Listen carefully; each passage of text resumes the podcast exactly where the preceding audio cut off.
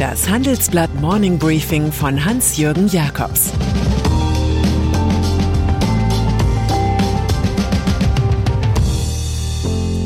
Guten Morgen allerseits. Heute ist Dienstag, der 30. November. Und das sind unsere Themen. Was Karlsruhe für die Corona-Politik bedeutet. Warum Brüssel 300 Milliarden gegen China investiert. Wie man sich aus dem Amt twittert. Nach einer kurzen Unterbrechung geht es gleich weiter. Bleiben Sie dran. Sie leben Fairness, Kultur und Werte? Zeigen Sie Ihr Engagement als Arbeitgeber und werden Sie Teil der Fair Company Initiative. Mit der Fair Company Initiative zeichnet das Handelsblatt Unternehmen aus, die insbesondere Berufseinsteigern und Young Professionals ein faires, attraktives Arbeitsumfeld bieten. Zu den entscheidenden Werten gehören unter anderem das Engagement für Mitarbeitende, Diversity und Chancengleichheit, Nachhaltigkeit und gesellschaftliche Verantwortung. Erfahren Sie jetzt mehr unter faircompany.de. Pandemie. Der 9. Dezember war als Termin für Corona-Spitzengespräche nicht zu halten. Zu sehr sorgen hohe Inzidenzwerte für Bestürzung, zu unsicher ist die Entwicklung der Virusvariante Omikron. Also treffen noch Kanzlerin Angela Merkel und bald Kanzler Olaf Scholz schon heute mit den Ministerpräsidenten zusammen. Es ist eine Runde, die in 20 Monaten Pandemie ihre Unzulänglichkeiten bewiesen hat, vom Candy Crush Spielen bis zum Osterirrtum. Die in ihren Ländern in Sachen Corona am wenigsten erfolgreichen Politiker treten als größte verbale Scharfmacher auf, Markus Söder aus Bayern und Michael Kretschmer aus Sachsen. Dabei zeigt der saarländische Kollege Tobias Hans von der CDU, dass die Möglichkeiten der Länder noch nicht ausgeschöpft sind. Er ordnet einen Lockdown für ungeimpfte an, also zum Beispiel Restaurantbesuche nur mit 2G, und intensiviert die ohnehin erfolgreiche Impfkampagne. Ein Corona-Gipfel ist dafür nicht notwendig. Bundesnotbremse. Eine noch wichtigere Entscheidung über Grundrechte in der Pandemie fällt ebenfalls heute und zwar in Karlsruhe. Dort entscheidet das Bundesverfassungsgericht über die Verhältnismäßigkeit der Bundesnotbremse vom April. Sie sah harte Kontaktbeschränkungen bei einem längeren Inzidenzwert von 100 Neuinfektionen pro 100.000 Einwohner vor sogar eine nächtliche Ausgangssperre von 22 bis 5 Uhr. Und bei einem Wert von 165 sollten Schulen geschlossen bleiben. Gegen diese Form der Notbremse reichten Bürgerinnen und Bürger insgesamt 8500 Klagen ein. Manches billigten die Verfassungsrichter seitdem vorläufig. Besonders fraglich ist, ob die Schulschließungen mit all den sozialen und psychologischen Schäden für Kinder und Jugendliche nötig gewesen wären. Inzwischen ist die Bundesnotbremse abmontiert, eine erste Großtat der neuen Ampelkoalition. Die Politik darf sich Orientierungshilfen für ihre Corona-Gesetze erhoffen. Dann ist auch beantwortet, was mit Blick auf den Lockdown möglich wäre, sagt Grünen Co-Chefin Annalena Baerbock. Härtere Maßnahmen. Die Ampel müsse in Sachen Corona noch nachlegen, findet Doris Pfeiffer im Handelsblatt-Interview. Die Intensivstationen würden volllaufen. Die Vorstandschefin des Verbands der gesetzlichen Krankenkasse hofft darauf, dass die Menschen vernünftig sind und ihre Kontakte reduzieren. Ich persönlich kann einer allgemeinen Impfpflicht viel abgewinnen, so Pfeiffer. Am Koalitionsvertrag begrüße sie eine ganze Reihe von Punkten, etwa die schnellere Digitalisierung, die neue Strukturierung der Krankenhauslandschaft oder das Vorhaben, unnötige stationäre Behandlungen in Kliniken stärker ambulant zu erbringen. Die Frage ist natürlich, wie die Maßnahmen konkret umgesetzt werden, gab sie zu bedenken. Europas Antwort auf China. Ende voriger Woche sprach Ex-Siemens-Chef Joe Kaeser beim French-German Business Forum über Systemwettbewerb. Er warb für einen neuen Staat Europas. Wenn man zu spät dran sei, würde eine Konstellation wahr. Europa ist Vergangenheit, Amerika Gegenwart, China Zukunft. Dagegen setzt die EU-Kommission 300 Milliarden Euro.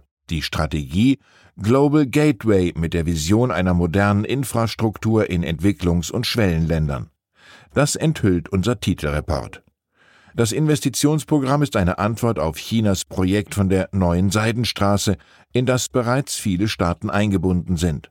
Schon sieht der deutsche EU-Botschafter Michael Klaus ein Ende der chinesischen Hegemonialkraft. Global Gateway hat das Potenzial, die EU zu einem wirkungsvollen geopolitischen Akteur zu machen. Aber nur, solange nicht koloniale Altsünden die hehren Absichten konterkarieren. Ende für Jack Dorsey. Wenn der Twitter-Chef eine Nachricht in eigener Sache hat, twittert er natürlich. Und so konnte die Gemeinde schnell lesen, dass CEO Jack Dorsey vom Amt zurücktritt. Er übergibt an Technikvorstand Parag Agrawal sowie an Chairman Brett Taylor. Nach 16 Jahren an der Spitze des Unternehmens sei es Zeit für ihn, sich zurückzuziehen. Aber was heißt hier schon zurückziehen? Der Sportsfreund mit dem Hipsterbärtchen testete seine Fitness, indem er auch noch den Zahlungsdienstleister Square führte. Diese Doppelrolle hatte Paul Singers Investmentfirma Elliott Management unlängst hart kritisiert. Bereits im vergangenen Jahr hatte er den Abgang gefordert. Die jetzige Personalie sorgte für heftige Kursbewegungen bei Twitter zunächst nach oben. Als Einzelner hat Dorsey also allerhand bewegt, wahrscheinlich am meisten den eigenen Kontostand. Aufstieg der Schwellenländer. Die These war kühn, das Akronym griffig, der Urheber von Goldman Sachs respektabel. Jim O'Neill hatte vor genau 20 Jahren also alle Trümpfe in der Hand, BRIC zu propagieren.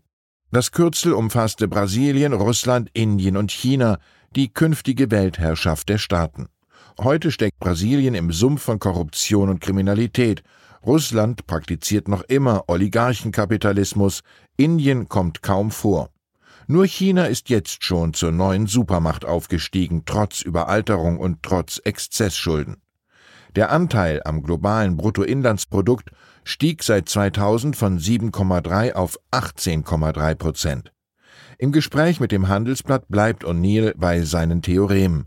Die Wirtschaftsleistung der BRIC-Staaten wird noch vor 2040 größer sein als die der sieben größten Industrieländer G7. Der wohlhabende Ökonom ist seit 2015 als Life Peer Mitglied des House of Lords in Großbritannien. Er kämpft dort tapfer gegen Mark Twain an. Prognosen soll man unbedingt vermeiden, besonders solche über die Zukunft. Und dann ist da noch Emmanuel Macron. Die Unterstützer von Frankreichs Staatspräsident sind für seine Wiederwahl im Frühjahr unter einem neuen Namen zu finden. Man heißt nicht mehr En Marché, sondern Ensemble Citoyen. Aus dem Marschbefehl wurde ein sozialer Appell, ein entschlossenes Gemeinsam Bürger. Es geht also pathetisch zu. Denn im Begriff Citoyen, einst für wahlberechtigte Bürger der Cité gedacht, schwingt der ganze Stolz der Revolution von 1789 mit, die Erhebung des dritten Stands. Dass Macron manchem eher als Bourgeois vorkommt, steht auf einem anderen Blatt. Gestern Abend jedenfalls feierte Ensemble Citoyen seine Gründung. Als Mitglieder gehören dazu La République en Marche, die Zentrumspartei Modem sowie die Partei Horizons des Ex-Premierministers Edouard Philippe. Das Land brauche langfristige Perspektiven, sagt er, was die eigene Präsidentschaftskandidatur im Jahr 2027 einschließen könnte. Für diese Woche ist auch die Bewerbung des Rechtsextremen Eric Zemmour für den Élysée-Palast zu erwarten. Gegen ihn wirkt selbst Marine Le Pen gemäßigt. Die Nachdenkfrage des Tages kommt von Victor Hugo. Sind wir glücklich, weil wir gut sind, oder sind wir gut, weil wir glücklich sind? Ich wünsche Ihnen einen glücklichen Tag, an dem Sie natürlich auch gut sind. Es grüßt Sie herzlich Ihr Hans-Jürgen Jakobs. Das war das Handelsblatt Morning Briefing von Hans-Jürgen Jakobs, gesprochen von Peter Hofmann. Die Welt steht vor gewaltigen Herausforderungen. Zum einen die Energiewende voranzutreiben und gleichzeitig den Klimawandel einzudämmen. Und auch der Energieträger Wasserstoff gewinnt weltweit immer mehr an Bedeutung. Doch wie geht es weiter? Erfahren Sie mehr auf dem Handelsblatt Wasserstoffgipfel 2024 am 12. und 13. Juni in Essen. Infos unter handelsblatt-wasserstoffgipfel.de. Mit dem Vorteilscode Wasserstoff 2024 erhalten Sie einen Rabatt von 15% auf die Tickets.